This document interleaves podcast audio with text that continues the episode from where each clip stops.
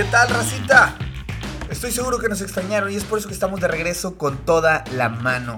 Señores, para los que son nuevos, Mucho Hábitat es un podcast que trae para ti las historias de los latinos creativos y emprendedores que están haciendo cosas chingonas por el mundo. Y para muestra, darle play a este episodio, platicamos con el gran Alex Ahorita un máster, un monstruo en este tema en Instagram. Nos habla de creatividad, de emprendimiento, de marketing.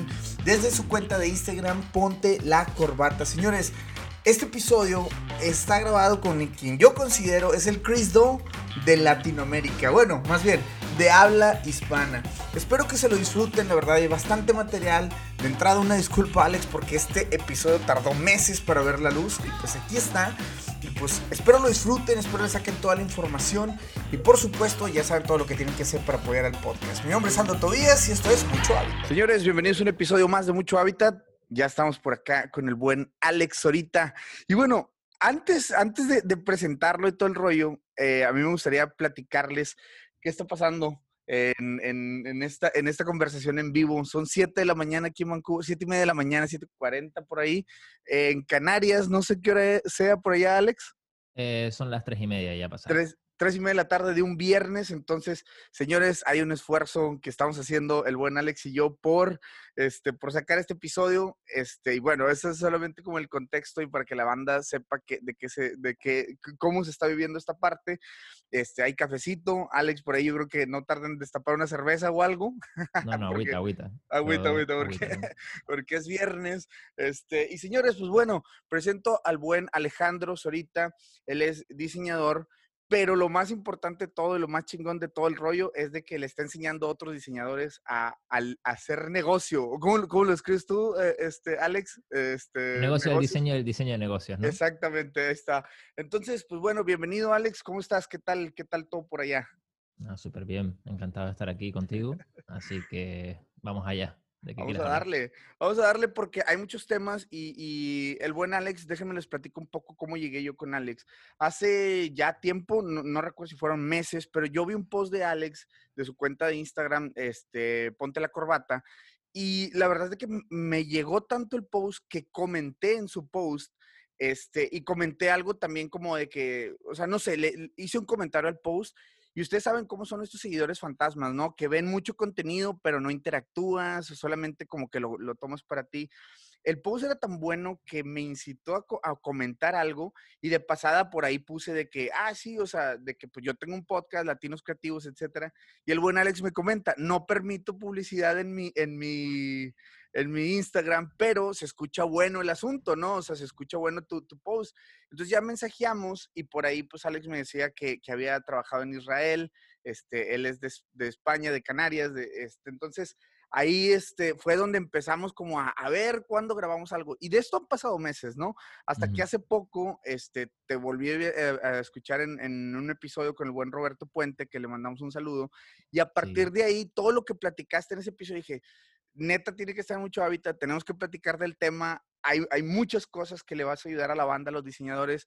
Entonces, pues bueno, Alex, primero que nada, ¿quién es Alex ahorita? Esa es la, la, la, pregunta inicial que siempre hago, ¿qué hace en este momento? Y si nos puedes platicar un poquito de ti, ¿qué onda? es una pregunta un poco complicada, pero yo creo que básicamente soy un tipo que no tiene la mayor experiencia del mundo, la verdad, pero sí que me gusta pensar mucho en estas cosas de negociación, de precios y todas estas cosas, ¿no? Y me encanta leer y nutrirme de ello.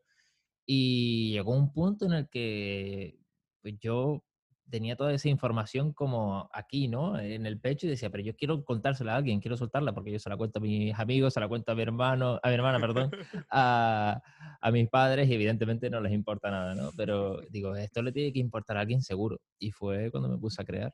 Ya. ¿Y desde, desde hace cuándo empezaste con tu, con tu cuenta de, de Bueno, ¿desde hace cuánto eres diseñador y desde hace cuánto empezaste a generar este contenido?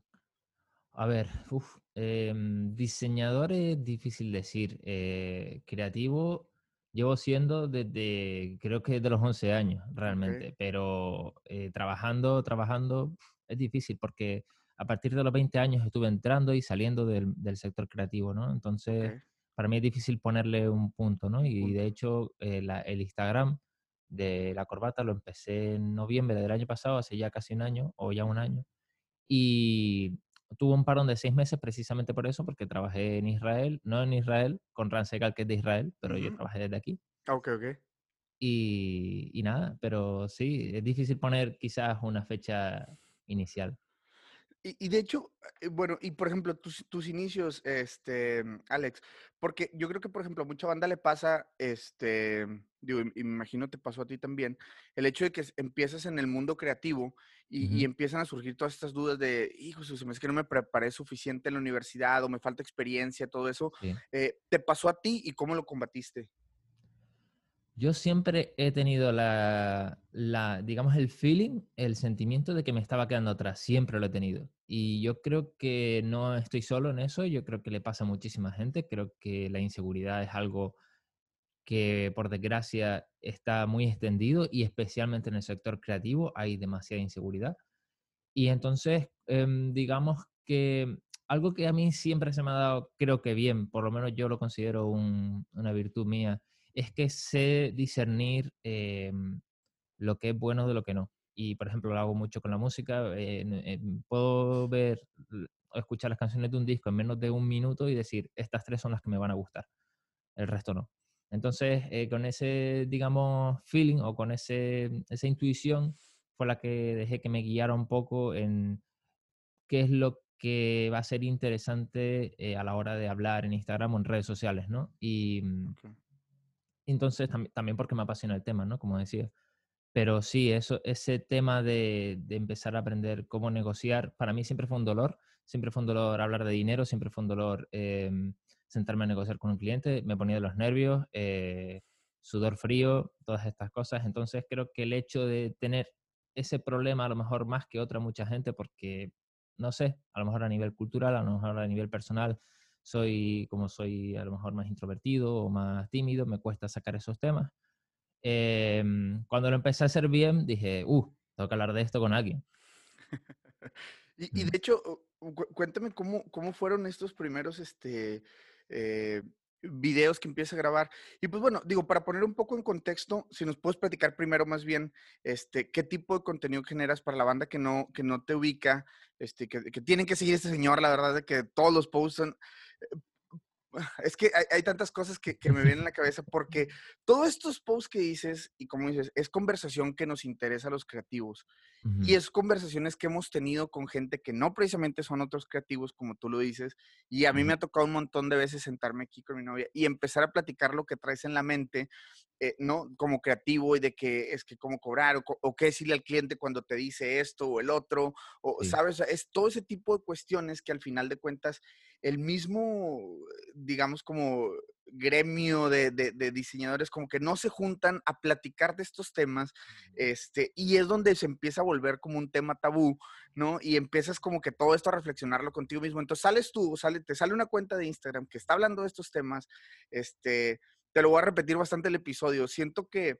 afrontas, ¿no? Al, al, el problema y afrontas al diseñador y el cómo estamos pensando, que te hace un clic, ¿no? Y a muchos muy probablemente te, o sea, eh, te pica por ahí el orgullo, la cosquilla, porque hay muchos de tus posts que son, son ¿sabes? O sea, de que entonces no digas que eres diseñador si esto. entonces empiezas como a hacer ese challenge o ese, retar la mente de, los diseñadores. Y yo creo que aquí viene gran parte de, de, este, de esta interacción que tienes, ¿no? Con tu comunidad. Entonces, quería preguntarte, por ejemplo, eh, este, primero si nos puedes platicar un poquito de qué se trata el Instagram para la banda que no te conoce y luego ya nos vamos agarrando piezas de contenido que has tenido por ahí, este, mi Alex. Venga, perfecto. Pues mira, yo en Instagram eh, procuro centrarlo en tres temas específicos. Uno es eh, creativo, otro es marketing y otro es emprendimiento. Evidentemente emprendimiento con mis limitaciones, ¿no? Porque yo no es que tenga una empresa en la que haya facturado millones y hay cosas que no puedo, de las que no puedo hablar ni debo pero otras, otras tantas que sí, por ejemplo, me gusta mucho hablar de psicología, me gusta hablar mucho de tanto psicología a nivel em, de negociación como a nivel de emprendimiento, tener la mente adecuada, porque yo también batallo con mis demonios, ¿sabes? Entonces sé lo difícil que puede ser eh, un emprendimiento y estas cosas. Y son cosas en las que yo mismo tengo un interés, pero intento eh, dejarlo bien canalizado a, los diseñadores o a los creativos en general, ¿no? Pero mi gente son los diseñadores y si cualquier creativo se quiere unir, perfecto. Y de hecho, ahí, ahí, porque es un post tuyo, y una disculpa a toda la banda que voy a estar spoileando este post de Alex. ya que la banda va y lo checa, va a decir de que, ah, sí, esto es lo que estaban hablando. Que justamente decías de que hay diseñadores que están haciendo contenido. Dice, oye, estoy haciendo un chorro de contenido, una pieza diaria o dos piezas diarias, ¿por qué no tengo más clientes? Y tú decías, bueno, ¿a quién le estás vendiendo? O sea, ¿cuál es el, el, el o sea, cuál es el objetivo, pues, de, de tu contenido? Ah, pues es que es para creativos, entonces pues estás, te están siguiendo otros creativos, no te están siguiendo clientes, entonces si tú empiezas a hablar de lo que le interesa a tu cliente, entonces van a llegar clientes, ¿no? Porque es, es el tema que a ellos les importa, entonces estás hablando de cosas creativas y aquí eh, me encanta que lo tienes bien definido y tienes las tres ramas, ¿no? De decir, bueno, ok, al mercado creativo, de marketing y pues el tema de emprendimiento, ¿no? Y me llama la, atención lo que decías de que, bueno, hay cosas que no debo hablar de emprendimiento porque no tengo las grandes empresas. Yo creo que eso, por ejemplo, yo estoy emprendiendo, tengo, tengo tres emprendimientos. El tema es de que, así como tú, o sea, e, eso que acabas de decir, como decir, oye, pues no soy Gary Vaynerchuk, ¿sabes? O sea, como para venir y decir, me las sé todas, todas, ya le así, ya le así. Pero sí creo mucho como en documentar ese proceso que estás pasando detrás y él lo dice y es esa parte donde la, marca la vuelves humana y vuelves empático el asunto, ¿no? El que tú también batallas y todo. Pero no sé si esto esté ya muy devaluado. No sé qué piensas tú, Alex. O sea, como que eh, ya salir a, a, si me explico, no a darte latigazos, pero a documentar cuando algo no te sale bien y todo. Eh, no sé, los, yo lo siento como que ya está, es, es, es, una, es una moneda ya muy vista también en Instagram y no sé si termine repercutiendo, sabes, de manera negativa en, en todo este tema. No, no, sé cómo lo veas tú, no sé, platícame tus, tus comentarios de eso. A ver, como mismo te dije una cosa, te digo otra. O sea, no soy Gary Vee, eso está claro, pero eh, de la misma forma a veces no tengo miedo de hablar de ciertas cosas que a lo mejor mm, no soy un experto, pero porque simplemente tengo una opinión que a, que a, lo mejor cambiará en el futuro, no tengo miedo a cambiar de opinión. Eh, eso por un lado. Y por otro lado, lo que dices de a lo mejor compartir el, el el camino. Me gustaría hacerlo más, la verdad. Reconozco que no lo hago lo suficiente, em, pero sí que es verdad lo que dices, que muchas veces ves como que, pero yo creo que aquí es donde está la clave, que la gente comparte cosas de su camino que no son tan interesantes. ¿Por qué? Porque comparten la victoria seguramente, comparten aquellas cosas que les salen bien y cuando uno comparte lo que le sale bien, eh, bueno, obvio, eh, eso te salió bien, o sea, porque llegaste a ese tal, pero ¿cómo llegaste a ese punto? O sea, ¿qué errores cometiste para llegar a ese punto? Y creo que los errores le interesan mucho más a la gente porque se ve también reflejada en ellos que, que las victorias. Y yo creo que en eso yo, yo intento hacer, intento reflejar eso, ¿no? Intento reflejar que no todo es bonito, intento reflejar que a lo mejor tú crees que no eres un creativo profesional porque no tienes estas cosas y te digo, mira, es que no te hacen falta es que si tienes un cliente y si tienes este tipo de cosas, ya eres un creativo. O sea, muchas veces uno se pone una, unos muros que saltar demasiado altos, ¿no? ¿Y no crees que también viene, viene por el tema de, de, todo lo que consumimos y vemos, este, por ejemplo, yo veo a Alex y, y, te veo en tus videos y veo tu micrófono y digo, ay cabrón, es que Alex ya está en otro nivel, ¿sabes? Pero, pues creo que como todos empezaste, ¿no? O sea, empezaste con, pues, diferente, no sé, con tu cámara, con tu, ¿sabes? O sea, empiezas de una manera y vas iterando conforme va pasando la situación. No, no sé cómo, cómo fue tu camino en este. Pero te voy a decir una cosa, esas son las conclusiones que tú has sacado. Este micrófono ni siquiera sirve para esto. Este micrófono es de música. Y lo tenía yo por ahí y como ahora no estoy practicando mi hobby porque evidentemente el COVID no lo hace fácil, eh, pues digo, no voy a comprarme otro micrófono eh, para, para, hacer esto. Voy a utilizar el micrófono que utilizo para los escenarios en, en esto. O sea, que ni siquiera es un micrófono para, para podcast o para hablar, pero la gente solo ve que es un micrófono que se oye bien. Sí, no, y de hecho, y, se escucha muy, muy chingón. Y por ejemplo, a mí me han hecho el comentario de este micrófono de que, oye, bien pro tu micrófono, güey, lo compré en Amazon. Pero eso no significa, claro, eso no significa que no puedas empezar porque no tienes este micrófono. De hecho, es que no te recomiendo que te lo compres, si te soy sincero.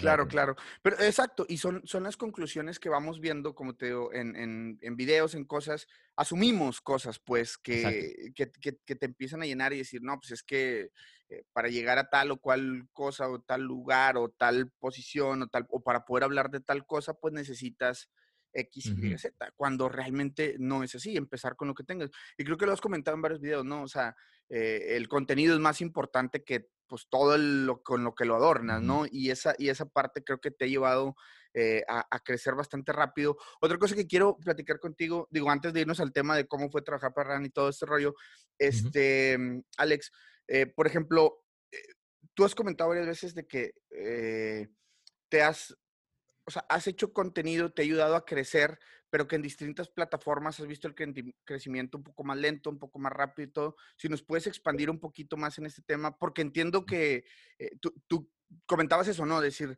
oye, o sea, no lo que te funciona en Instagram, precisamente te va a funcionar en YouTube, eh, viceversa, ¿no? Entonces, por ahí, ¿cuál, ¿cuál ha sido tu experiencia en este, en este tema?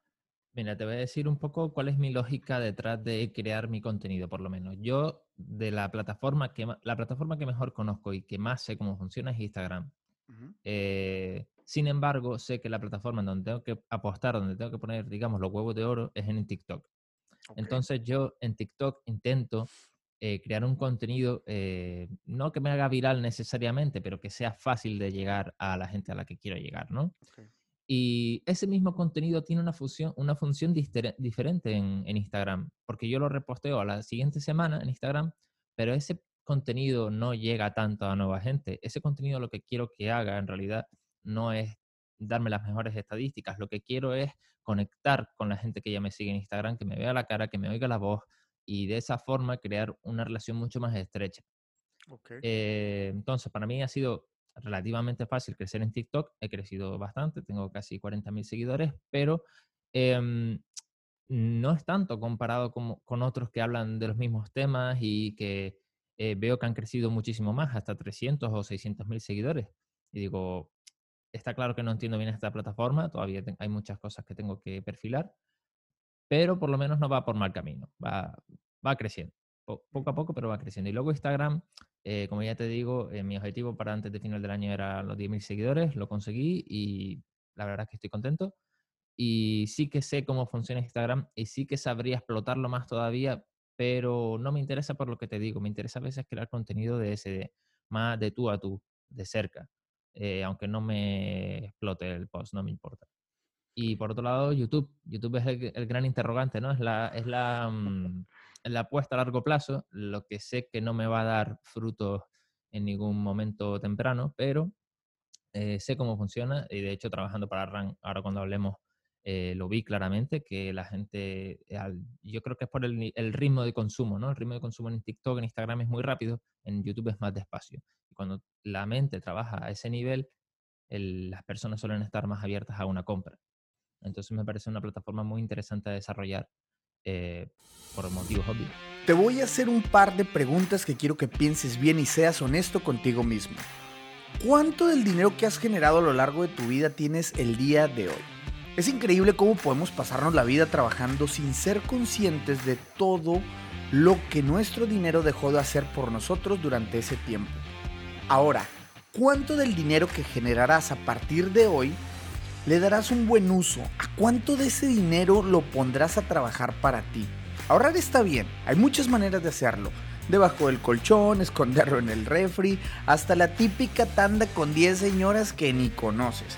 Pero si te platicara de una herramienta de ahorro completamente segura, que haces que tu dinero se haga más dinero con el paso del tiempo, en la cual tú eliges por cuánto tiempo ahorrar y además de todo esto te da una protección por invalidez o fallecimiento, ¿Te interesaría? Si la respuesta es sí y quieres recibir una asesoría personalizada, solo tienes que hacer lo siguiente. Número uno, seguir esta cuenta de Instagram, arroba pobre el que no ahorre, todo separado por puntos.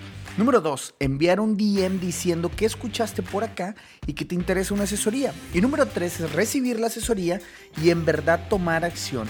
No dejes pasar más tiempo, comienza a pagarle a tu yo del futuro y como diría tu mamá, pobre de ti que no ahorres. Ahora sí, continuamos con el episodio. Yo he escuchado de Instagram de todo. de todo. Que si posteas de que dos días y que a tal hora y que realmente pues es a lo que pues es, es, ir iterando, ¿no? O sea, sueltas una pieza y lo que va funcionando y todo. A ti, por ejemplo, esto del contenido, para mí los videos que haces, Alex, la verdad, o sea, están increíbles. Incluso hasta el loop que le metes al final, ahora ya sabes, y luego ya eh, vuelve a empezar el video. Está chingoncísimo. La verdad es de que esa parte quiero, quiero platicar también de ese proceso. Digo, es que hay tantos temas, pero ¿cómo es tu proceso creativo para sacar estos posts? Uno, porque yo creo que es algo que a todos los diseñadores o toda la gente que estamos haciendo contenido para diferentes marcas y todo, termina siendo ese struggle, ese, esa batalla de, de qué, ahora qué voy a sacar, ahora de qué voy a hablar. Y entiendo que existen también estos como pues ya ni siquiera calendarios, pero estas estructuras de decir de que, bueno, ok, planteate 10 problemas de tus, de tus seguidores y luego a esos 10 problemas sácale 10 temas, ¿no? Y esos 10 temas divídelos. Entonces, entiendo que hay muchas estructuras, pero ¿cuál es el tuyo? ¿Cuál es tu, tu proceso? Digo, si, si nos puedes comentar, si no, no pasa nada, pero este, ¿cómo, llegas tú a esas, a esas, este, a esos, a esas piezas de contenido? No, yo te lo cuento sin problema. Eh, Realmente eh, yo cuando terminé de tener un proceso realmente, entre comillas, a prueba de balas, ¿no? Que todo sea fluido y que, que me, ayude realmente a sacar contenido, fue trabajando con RAN y eh, RAN es muy exigente y la forma que tenía de organizarlo pues era, me ayudó mucho, ¿no? Me ayudó mucho que fuera tan exigente. Pero al mismo tiempo, cuando ya dejé de trabajar con él y me dediqué full a la corbata, pues em, lo adapté a aquellas cosas en las que yo sé que soy bueno o las que no soy tan bueno. Por ejemplo, yo sé que en cualquier momento del día yo voy a tener una idea sobre qué hablar o sé que hay que veo un tema del que sea y sé que lo voy a conectar con el diseño de alguna forma. Entonces siempre tengo que estar abierto a colocar ideas dentro de esas categorías que te mencioné antes, ¿no? De creatividad, eh, marketing y emprendimiento. Entonces, y dentro de esas categorías hay otras subcategorías, pero bueno, no, me quiero ir por, las ramas mucho. Em, y realmente lo que hago es, por ejemplo, yo lo tengo estructurado así, los lunes lo grabo todo, grabo todo para YouTube, lo grabo todo para TikTok y a medida que va pasando la semana lo voy editando poco a poco. Eh, por ejemplo, los martes hago los carrusel en la mañana, o sea, los dos carrusel de cada semana los hago en una mañana eh, o menos. Y poco a poco, a medida que va pasando la semana, voy haciendo las cosas, voy editando y demás. Y por ejemplo, bueno, eso que decías, las ideas, o sea, que termines encasillando en estas tres ramas, ¿no? Creatividad, marketing y, lo de emprendimiento. ¿Son cosas que te van pasando al día, Alex? O sea, vas a una reunión, alguien dice algo y es como que, ah, esto puede ser una pieza pero y ahí pero lo apunto, lo tengo todo apuntado y lo voy metiendo en una base de datos. Yo uso Coda, eh, lo voy metiendo ahí en una base de datos de ideas y ahí voy poniendo la idea, la categorizo. Ya la tengo, por ejemplo, me elemento, eh, marketing, eh, consejos, hay, hay, uno que tengo como que es práctico, marketing práctico, a cosas que se pueden aplicar sobre la marcha. Entonces ya lo categorizo y digo, pues esto puede ser un post de esta forma, un carrusel, por ejemplo. ¿Y terminas, por ejemplo, haciendo un script para tus videos o realmente es como, o sea, es, es el tema, lo tengo que sacar en tanto tiempo y es a lo que va? Eh, porque es muy conciso, o sea, la verdad es que tus videos son muy concisos. Este, tienen las pausas necesarias como para, ¿sabes? O sea, para hacerte pensar y engancharte. No sé, eh, eh, tiene algo que ver, eh, o sea, hay algo, un background de ti, que existe algo de cine, algo de comerciales, de media o algo así, o, no, Alex? Sí, sí, sé algo de, de, cine y televisión, pero realmente nunca me gustó, por lo menos la televisión me parecía aburridísima. Okay. Y, pero sí, no sé, ahora que estás diciendo esto, la verdad es que me sorprende, no había pensado en ello. Pero la forma que yo lo tengo de hacer es, em, mira, yo hago un carrusel, ¿no? Entonces ya lo publico esta semana. La semana que viene hago un TikTok sobre ese carrusel. Y lo único que hago realmente, entre comillas, es leerlo. Claro. Lo leo y le doy énfasis o, Ah, me, apoyo en las cosas que me permite el vídeo, ¿no? Dar énfasis con la voz o, a lo mejor corregir alguna cosa que no estuvo del todo clara o aclararlo con una palabra extra o lo que sea. Em, y entonces, si veo que un carrusel funciona bien, eh, porque la o tiene muchos comentarios o ha desatado un debate, hago un vídeo. Y hago un vídeo basado en el mismo carrusel. Lo único que desarrollo cada slide en profundidad.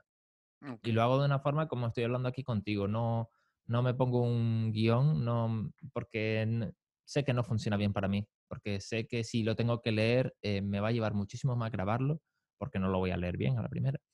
Eh, va a ser poco natural y prefiero que los vídeos sean precisamente eso, una conversación con un amigo.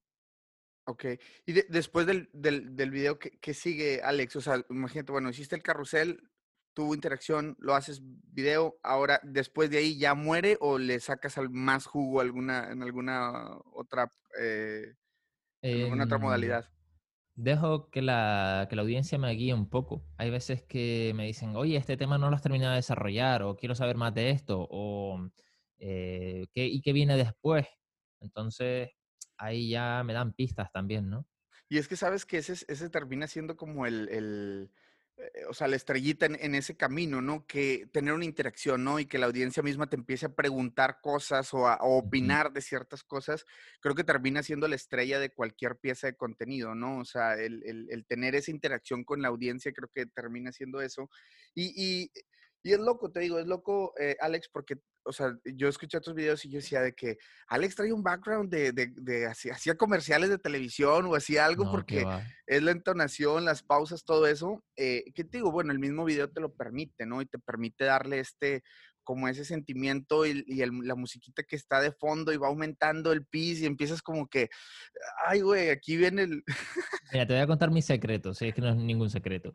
Eh, el primero es que yo nunca he estado cómodo delante de una cámara. Yo nunca he estado cómodo ni interpretando. Cuando estudié eso, cine y televisión, teníamos que hacer cortos y demás, y, nunca estuve cómodo interpretando.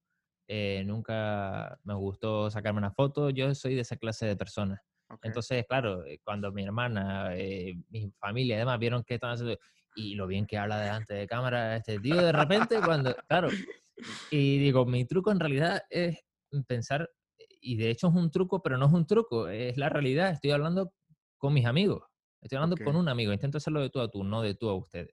Con un amigo. eso es un truco. Y el otro, en realidad la música, lo que tú dices, es súper importante. Y creo que eh, mi conocimiento musical y, mi, gusto personal, eh, creo, y también alineado con la identidad corporativa de la, de la corbata, ¿no? Creo que ahí he sacado una buena mezcla de, música que también encaja muy bien detrás del mensaje y, yo siempre he sido, eh, sí, introvertido, pero siempre he sido un agitador, siempre he sido un provocador. Y me explico. Eh, yo, por ejemplo, con mi hermana me encantaba molestarla de pequeño, ¿no? Y lo normal, y me encantaba meter el dedo en la llaga en ciertos asuntos. Y a mí siempre se me ha dado muy bien tener la lengua muy afilada y meter el dedo en la llaga directo. Em, pero bueno, eh, a medida que vas creciendo te vas volviendo un poco de mejor persona y, ya no, no eres tan, tan cabrón, por así decirlo. Y entonces, pues digo, oye, yo tengo, yo tengo esa, esa capacidad, ¿no? De, de, meter el dedo en la llaga, vamos a, poner, a darle buen uso. Y, es lo que, y por eso dices tú que muchas veces eh, hablo de temas que a lo mejor provoca un diseñador o provoca un debate o lo que sea. La verdad es que eso es algo que se me da bien a mí.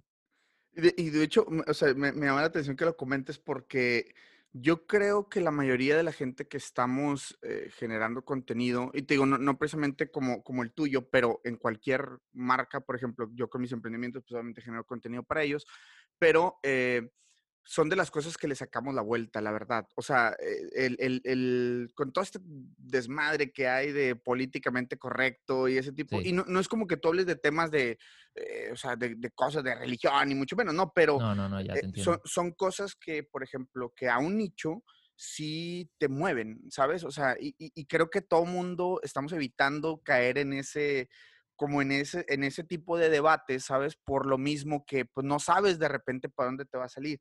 Y ahorita antes de empezar a grabar, y, lo digo sin miedo, o sea, para mí eres como el Chris Do de habla hispana, ¿no? De habla latina, que lo conociste según el episodio de Roberto, ¿no? Me dices sí, sí, Sí. No, no, pero para nada, o sea, la diferencia es abismal. No, no, no, pero que... A, lo que, a lo que voy, Alex, y permíteme, o sea, por ejemplo, aquí extender un poco el punto, es que eh, yo cuando empecé a seguir a Chris, o sea, fue un momento de, revelación para mí en muchos aspectos, ¿no? El, oye, el cómo cobrar y el qué decirle al cliente cuando te dice esto y el otro. Entonces, yo estaba aprendiendo mucho, entonces descubro tu contenido y, es esa parte, o sea, en, en, español, ¿sabes? Que nos falta muchas veces también este, a los diseñadores el, entender cómo... Eh, cobrar. Y hasta cierto punto, ese que dices de meter el dedo en la, el dedo en la llaga, e, este post que tenías de, de Sí, o sea, y era, era un, el, estilo meme, ¿no? De que con tus amigos diseñadores, sí, yo le digo al cliente esto, y cuando estás con el cliente, sí, dígame, ¿qué voy a hacer? Y es de que totalmente real, todo el mundo lo hemos hecho, y empieza esta parte, bueno, eso, eso, es por parte medio chiste, ¿no? Pero otros temas de, como insisto, de cuánto cobrar y ese tipo de cosas y cómo negociar y todo eso. O sea, lo veo con Chris y es como que, neta, hace falta este pedo en español. Y tú lo estás haciendo y para mí, yo creo que eso, o sea, eso se debe bastante en, en, o sea, que, que, nos hacía tanta falta este tipo de contenido, tú lo estás haciendo. Estoy seguro que vas a llegar a números increíbles, pero más que números vas a terminar siendo ese, ese, como ese puente a que la gente, a los diseñadores, los creativos, como despertar ese chip, ¿no? Ese mindset de, de, de, de entender que esto también es un negocio, que tenemos que valorarlo como tal y que, bueno, que al final, este, pues termina siendo una profesión increíble porque tenemos la capacidad de hacer eh, que las cosas se vean de tal o cual manera, ¿no? Como nosotros queramos, ¿no? Entonces, este, digo, gracias por ese contenido, Alex. Y no sé, digo, eh, te, lo decía antes, ¿no? Tú decías de que, no, bueno, la diferencia abismal.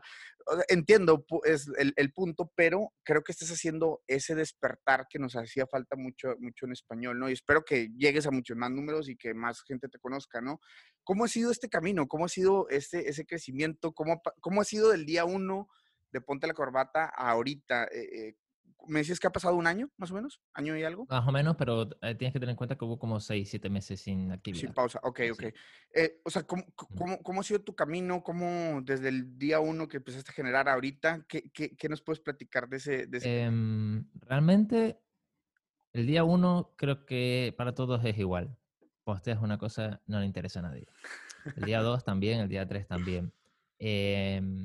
Para mí el punto, eh, el punto de inflexión, digamos, eh, fue colaborar con, con Marco Creativo, eh, hacer un post en común y, y, la verdad es que salió muy bien y, y ahí me llegaron los primeros 2.000 seguidores o mil y pico seguidores. Okay. Y la verdad que eso te da un buen, un buen empujón. Y a partir de ahí, pues dices, bueno, ya tengo a alguien que escucha, ahora vamos a ver si realmente les interesa lo que de lo que tengo que hablar. ¿En qué lugar del mundo te gustaría ejercer? ¿París, Madrid, Nueva York, Vancouver, Tokio? Créeme que es más fácil de lo que crees. Regularmente nuestras barreras son las siguientes. No tengo dinero, no tengo contactos, no soy suficientemente bueno. Es normal sentir que está fuera del alcance y créeme que no es culpa tuya, se debe a nuestro sistema de creencias y justamente es lo que me gustaría cambiar en Latinoamérica. Después de vivir 5 años fuera de México, de trabajar para grandes empresas por medio de una agencia de estrategia y marketing y después de recolectar tantas historias de mis invitados en este podcast, tengo listo algo para ti. Una conferencia que nos ayude a romper esas barreras de no tengo dinero, no tengo contactos, no soy tan bueno, etcétera.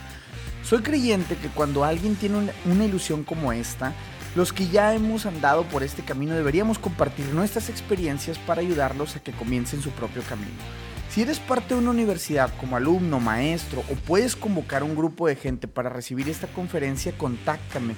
Envíame un DM en la cuenta de Instagram arroba mucho hábitat y te envío todos los detalles. Te agradezco mucho que puedas compartir esta información. Ahora sí, regresamos con el episodio. Y Alex, discúlpame que me voy a brincar, pero veo el, veo el tiempo y luego digo de que Tranquilo. platícame qué onda con, con Rancier, cómo llegaste a trabajar con él, que, cómo, si nos puedes platicar la historia desde, sí. desde cómo, cómo fue fue ese, ese, camino? Mira, pues fue gracias a Cristo. Eh, estaba en, en, Facebook y de repente veo un post de Chris que Ran Segal está buscando a un creador de contenido. Uh -huh. Y dije, lo voy a solicitar, total. Y de hecho, es que esto es, mira, esto no lo he contado nunca, pero lo solicité mientras estaba jugando a la Play, ¿sabes? A la PlayStation o estaba jugando una partida de algo. O sea, fue una cosa que dije, no me lo va a dar, es que me da igual. O sea, voy a solicitarlo por solicitarlo. Y claro, tengo la, tengo la primera entrevista con Ran. Ah, bueno, qué bien. Me siento a hablar con él y demás. Un placer conocerte, Ran. Te admiro mucho, tal. Empezamos a hablar y conectamos en un montón de cosas. Bueno, pues ya veremos si hay una segunda entrevista. Bueno, segunda entrevista también pasé. Y al final, oye, que si quieres trabajar conmigo, digo. bueno, eh, y así fue como eh, cuando me quise dar cuenta, estaba en Tel Aviv en Israel y allí estuve con Ran unos días en los que, pues bueno, me explicó cómo funcionaba el, el, negocio, cuál iba a ser mi función y demás. Y la verdad es que trabajar con Ran eh, me enseñó muchísimo. Eh, es un tipo que, la verdad, digno de admirar, tiene un montón de cualidades y una de ellas fue, y de hecho yo se lo dije, le dije, cuando me contrató, le dije, dame caña, o sea, quiero, quiero realmente aprender todo lo posible, lo que sea que vaya a trabajar contigo Así que, y eso hizo, me dio mucha caña, me exigió mucho, eh, aunque me respetó lo, los horarios, por supuesto, me, respetó mucho como empleado, me trató súper bien. pero sí que me exigió y, me, y la verdad es que fue todo, todo un aprendizaje y, me alegro de haberlo tenido. Mm. Qué, chingón. Eh, me gustaría preguntarte, el, o sea, el, el, tema, ¿cómo es Ran este, como líder, no? O sea, ese, ese liderazgo que tiene. Eh, digo, me encanta que, que, ya ibas con ese, con ese mindset de poder decir, dame caña, o sea, mm, quiero nutrirme, quiero, ahora sí que, este, quiero ser ese, ese, esa persona que aprenda todo. Eh, a nivel liderazgo, ¿cómo, ¿cómo podrías describir a Ran? Em, bueno, Ran, hay que tener en cuenta que yo era su primer empleado. Entonces, eh, muchas cosas eh, no las tenía, digamos, del todo atadas o no sabía muy bien todavía cómo proceder con ellas. Pero aparte de eso, es un tipo que lo que me lo que aprendí de él y lo que me gustó es que toma decisiones súper rápido, no se para con tonterías, es decir, que mm, igual con los posts, igual con todo, o sea, no, no se para a, pensar demasiado, simplemente yo creo que se deja llevar un poco por su intuición y yo creo que eso es algo también positivo. Em, y luego también, em, aunque, bueno, personalmente, a lo mejor aquí va, a decir la gente lo estás criticando y tal, a lo mejor, en mi, en mi opinión, hay cosas que sí que me tomaría un poco más con calma, la verdad. Eh, hay veces que a mí también me, me asustaba un poco el, ritmo que llevaba. Pero sí que, y es muy organizado y es muy em, metódico, ¿no? Y me, me, gustaba eso. metódico, pero también dejando lugar un poco al error humano, y eso me gustaba. Ok, ok. De hecho, eso, eso que dices de, de las decisiones rápido, eh, ¿crees tú que le aprendiste eso y ahora tú también eres, o sea, eres, eres así? Porque una de las preguntas que tenía para ti, Alex, y, digo, a nivel diseño, eh, yo no sé, creo y es, al menos es mi sentir, este, que luego a los diseñadores nos falta ser un poquito más asertivos. Si me explico? bueno, a nivel, a nivel negocio, como diseño, o sea, si yo tuviera un despacho, a qué decirle que sí y a qué decirle que no, y cuando no puedes, no puedes, y no comprometerte con deadlines, y cuando el cliente te dice, oye, para mañana lo necesito, y de que, ah, sí, haré todo lo posible y la madre. Desde nivel negocio hasta cuando estás viendo una pieza de diseño y es, o sea, me llama la atención que es decisiones súper rápidas, ¿no? De que esto va a funcionar, esto no, intuición, va, dale. Eh, ¿Tú aprendiste eso o qué, la asertividad en un diseñador? Nos, o sea, no sé, ¿qué, ¿qué, opinas tú de este, de este tema? Uf, súper interesante ese tema, ¿eh? Em, a ver, yo nunca es que haya sido un indeciso, la verdad, pero sí que trabajar con RAM me ayudó a decir, ok, esto no es importante, no me voy a parar a pensar en esto. Y mm, porque, ¿sabes? Son las pequeñas cosas de todos los días, las pequeñitas cosas, la, no, el kerning de esta palabra, no, el tracking del texto, no, que no está alineado. Son esas pequeñas cosas las que, en las que se te va el tiempo, ¿sabes? Y hay muchas veces que he hecho post que pues se me va una palabra que no está bien escrita o se me recrusos, creo que fue un post que he sonado, que todo el mundo me dijo, no es recruso, es el recurso, ya lo sé, pero un error, ¿sabes? Y, mm, y hay veces incluso que digo, debería poner errores a propósito porque esto fomenta comentarios, ¿sabes? Pero sí, o sea, a la hora de tomar decisiones yo también me he vuelto mucho más, esto sí, esto no, esto sí, pum, pum, pum, venga, para adelante, para adelante, para adelante. A final de semana tenemos que tener esto hecho. Y creo que hubo un experimento, no me acuerdo ahora del nombre ni nada, la gente que lo busque como quiera, pero hubo un experimento que era algo como que le daban la misma tarea para hacer a diferentes personas y a una le daban una hora para hacerlo y a otra le daban ocho horas. Y la persona a la que se le daba ocho horas para hacerlo cubría las ocho horas para hacer esa tarea, mientras que la persona que se daba una hora la hacía también en una hora. A lo mejor no lo hacía tan bien, pero lo hacía, lo dejaba hecho. Y para mí eso hoy en día es súper importante, mejor dejar hecho que dejar por hacer. Claro, claro. Y de hecho existe la frase esta de Steve Jobs, ¿no? Done is better than perfect. Entonces es como, hay que hacerlo, ¿no? O sea, y, y, y, que el mundo gire y después lo iteras y todo. Pero creo que como diseñador y creo que a mucha banda le ha pasado, es también eso, y lo hablamos al principio del episodio, ¿no? Esa inseguridad. Porque, pues yo, por ejemplo, o sea, yo he puesto piezas y a veces, como tú dices, ay, más alineado por acá y un poquito más por acá y a ver, lo voy a aumentar eh, tantito esto y yo creo que se ve más bien en bold y empiezas a, jugarle y se te va un chorro de tiempo y justamente yo lo platicaba con mi novia, a mí me toma demasiado tiempo hacer piezas y me encantaría tener a alguien decirlo, hazlo y ah, sabes, o sea, fabuloso. exacto. Y entonces empiezas como a con este rush de órale más, o sea, más contenido, más cosas. Digo, obviamente a lo mejor creo que lo que necesita pensarse es más bien el contenido per se, ¿sabes? Más que el cómo se ve en, en, en la pieza, ¿no? Eso para piezas de contenido en Instagram. Para otras cosas, pues habrá que ponerle el ojo. Perdón, te interrumpí. No, nada, que te iba a hilar eso precisamente con lo que estamos hablando antes de que por qué el contenido de muchos de los creadores y diseñadores no termina de, explotar, ¿no? Por lo que tú, por lo que decíamos, que no, eh, que cuentan más de lo mismo. Me, van a contar la diferencia entre un isotipo y un isologo, ¿sabes? Que ya, ¿cuántos posts hay de eso, ¿sabes?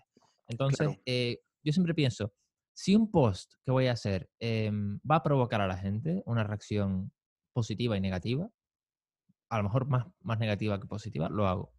Y te voy a decir quién es el gran maestro. Eh, no, no por ello lo admiro, ¿eh? pero tengo que decirlo. Donald Trump es un maestro en la polarización, en provocar.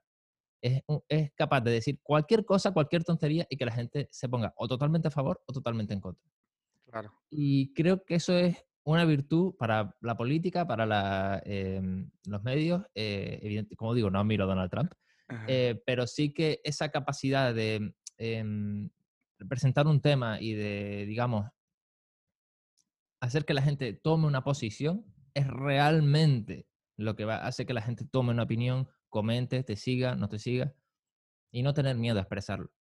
Claro, claro. De hecho, y de hecho, o sea, es, bien, bien interesante esto que comentas, ¿no? El, el, poder generar esa reacción, buena o mala, y regularmente es que ahí va el tema. Y, te decía, somos muchas veces seguidores fantasmas porque todo lo que está ahí es solamente como para masticar. Ajá, no te provoca. Es como, ah, chido, sí, estoy de acuerdo, estoy de acuerdo. Y si estás de acuerdo, no te gancha, no te metes a opinar porque, pues, así como tú, el noventa y tantos por ciento cree en tu mente, está de acuerdo y, y sigues scrolleando y no pasa nada, ¿no? Pero cuando ves algo que pues no precisamente estás de acuerdo, dices, yo tengo una opinión diferente y eso te incita a empezarlo. Entonces, creo que, y la verdad es que tus posts eh, pasa eso, ¿no? O sea, ¿cuántos posts no hemos visto que te ve reflejado y a veces te da risa y dice, bueno, ya dejaste de reírte, ahora ya te empieza a calar, ¿no? ahora ya empieza y, y no siempre, y ojo, no siempre digo aquello que la gente no va a estar de acuerdo por el simple, simple hecho de decirlo, lo digo porque a lo mejor eh, yo he seguido un proceso mental en el que digo, oye, que a lo mejor estamos equivocados aquí y lo pongo ahí fuera y a lo mejor luego llegan los comentarios o a veces que me llegan cada mensaje de no, no, para nada de acuerdo contigo, te voy a dejar de seguir. Y digo, bueno, tú haz lo que quieras. Eh, y, y, lo, ¿sabes? Pero lo, puedo entender y estoy completamente, digamos, a gusto con esa, con esa idea de que la gente me deje de seguir, me da igual. la cosa es que yo, por lo menos, estoy abierto a cambiar de opinión siempre, estoy, estoy abierto a, a decir, oye, aquí me equivoqué, esta es la forma bien de hacer, la forma buena de hacerlo, o lo que sea. Pero yo creo que, que es una combinación sana y que precisamente mantiene el contenido interesante. Excelente, excelente. Eh, Alex, una pregunta, este, mm, en, en cuanto al, al, podcast, hay mucha banda que nos escucha, creativos, que quieren irse a ejercer a otro país, ¿no? Y en eso, yo, aquí hubo un invitado de, de Canarias y que ahorita está en Nueva York, el buen Santiago Rivas, que trabaja para ah, Squarespace. Entonces, eh, entiendo que tú vives en Canarias y todo, o sea, todo lo, lo estás ahí, o sea, todo lo, tu estudio y todo lo trabajas desde ahí, pero digo, también hemos tenido gente e, en, en, los episodios donde, pues bueno, no necesitas salir de tu país para tener cuentas eh, este, en otros países, etcétera, y con todo esto que está pasando, creo que se vuelve más, más impactante. ¿Qué, ¿Qué, podrías tú, eh, a manera de tip, consejo, decirle a, a todos esos diseñadores que quieren una, migrar y irse a otro país, a, algún otro estudio o algún otro, no sé, este, empresa o lo que sea, o bien quedarse en su país, pero agarrar clientes este, en otros países. ¿Qué deberían de tener en mente o qué deberían de tener en cuenta esos creativos que, que quieren hacerlo? Bueno, voy a decir una cosa que a muchos no les va a sentar bien y que es muy dura y que yo me lo comí así con papas. Eh, yo fui a, vivir a Inglaterra seis años y, fue un golpe de, realidad. En Inglaterra, em, a nivel europeo, eh, de lo mejorcito que hay a nivel creativo. Eh, no hay comparación con España, no hay comparación con a lo mejor otros países del sur de Europa, en fin, que me digo. Em, entonces, que tú creas que vas a tener más oportunidades en un país como Estados Unidos o como Inglaterra por, simple, por el simple hecho de que hay más oportunidades porque hay más mercado, eh, eso no significa que tú vayas a tener más oportunidades. Porque yo veo, por ejemplo, y esto es normal, que el nivel de diseño en las comunidades hispanohablantes no es tan bueno como en las comunidades angloparlantes. Y esto es normal, digo, por eh, la historia. Por, o sea, tú ves la historia del diseño en, Reino Unido y nada tiene que ver con la historia del diseño en España, por ejemplo. Eh, el diseño en España, eh, te vas a Barcelona, si acaso Madrid, y se acabó. O sea, no hay más. Em, sí, claro que hay estudios y claro que hay agencias por ahí sueltas, pero realmente las oportunidades, digamos, residen en esas dos ciudades. Uh y como digo, y lo mismo, pero lo mismo pasa, o sea, si eres un mal diseñador, eres un mal diseñador aquí y allí.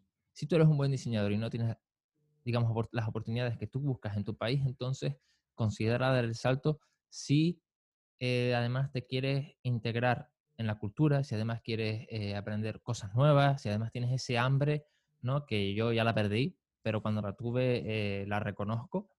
Y sé que mucha gente se ha ido a vivir a otros países sin ese hambre y lo ha pasado muy mal. Y se, han, se han, vuelto, han perdido dinero porque se han vuelto en, en poco tiempo y no le han sacado partido para nada.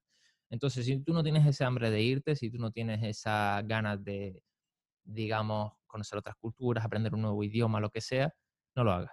No lo hagas porque lo vas a pasar mal. Eh, y no, iba a decir que, y si te quieres quedar en tu país y buscar clientes, también lo puedes hacer. Eh, yo lo estoy haciendo. Em, pero eh, ten en cuenta que, por ejemplo, el idioma es algo importante si quieres clientes en Estados Unidos o lo que sea. No, de hecho, y, digo, que qué buen comentario porque sí, o sea, hay, un, hay una batalla que se vive aparte, ¿no? Del, cuando migras, sí está el diseño y todo lo que te va a pasar, todas las cagoteas que te van a dar y todo no el, toda la vida diseño, amigo. Eh, no, no, exacto. ese es una, ese es una, ese es una, ese es un camino, pues, no, no un camino, sino es una cosa con la que te toca lidiar, pero a la par eh, vas a tener ese camino donde, pues, es que estás solo, es que no están los amigos, es que no está la familia, ¿sabes? O sea, eh, no, no todo, como dices, no todo es diseño, o sea, esa es una parte. Profesionalmente esto es lo que te toca vivir y el struggle que te va a tocar eh, pero luego vienen las partes donde, bueno, pues llegas a tu casa y estás solo y no están los amigos y es aprender un nuevo idioma, otro humor, ¿sabes? O sea, otro tipo de cosas que... Pues, otros gestos. otros gestos. Y empieza ahí el, el, el, tema a hacerse grande.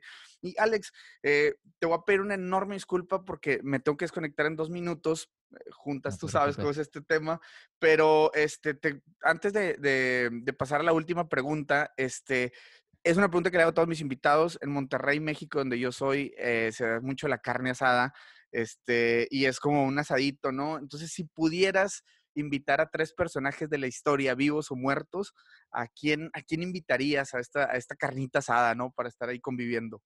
Qué buena pregunta. Eh, bueno, normalmente yo digo que no me gusta conocer a mis ídolos porque luego los decepciono. Eh, pero diría Máximo Viñelli, el diseñador, Em, Confucio. Sería súper interesante también. Y. Ay, yo tenía otro por ahí. Yo tenía otro por ahí. Mm, mm, mm. Por decir diseñador, eh, Joseph Muller Brockman. Ok, ok. Va, perfecto. Entonces, pues interesante, interesante con, con, el tema ahí de la carnita. Seguro les amanece platicando de un chorro de temas. Este, y Alex, digo, este, en este último minuto te quiero agradecer de nuevo lo que estás haciendo por la comunidad de creativos. Creo que, como te lo decía, eh, nos hacía mucha falta tener contenido como el tuyo. Sé que vienen cosas chingonas y muy grandes para ti. Y, agradeciéndote, digo, nombre toda la banda que luego ve tus posts, los consume y no te dice nada. Creo que yo, yo te digo, jugué mucho, mucho tiempo ese papel antes de, mandarte ese mensaje o antes de interactuar. Este, entonces, gracias por lo que estás haciendo. Este, gracias por seguir, este, por picarnos las costillas, porque al final de cuentas de eso se trata. Y pues, eh, Alex, de nuevo, muchas gracias por estar acá. Este, y pues estoy seguro que nos vamos a escuchar en un, en un próximo episodio, en la segunda parte. No, por favor, invítame cuando quieras, ha sido un placer y de verdad me da rabia que te vayas porque está súper interesante la conversación. Sí, nos quedamos así. Pero bueno, el trabajo es el trabajo. Estoy volumen 2, la verdad es de que esta sí la prometo y ya después de tus vacaciones coordinamos, Alex. Este, y pues bueno, pásala excelente estos días y pues un fuerte abrazo. Bandita, pues aquí quedó el episodio con el buen Alex. De entrada, como los platicaba, tardó meses en ver la luz y por fin está aquí. Espero le hayan sacado todo el provecho y por supuesto vayan a seguirlo a su cuenta de Instagram, arroba ponte la corbata. Y ya saben, tienen que hacer lo propio por acá de este lado para ayudarnos a llegar a más oídos. Y señores, vamos a empezar a experimentar un montón de cosas en el podcast. Por ahí nos estamos uniendo a la comunidad de Clubhouse. Entonces por ahí vamos a estar de repente haciendo eh, transmisiones para toda la bandita que por ahí eh, está en esta plataforma. Pues bueno, vamos a estar por ahí haciendo ruido también. Vamos a estar invitando gente. Entonces se va a poner bueno este cotorreo. Entonces señores, ya lo saben. Cualquier duda, cosa, pregunta, arroba mucho hábitat. Mi nombre es Aldo Tobías. Nos escuchamos en un próximo episodio.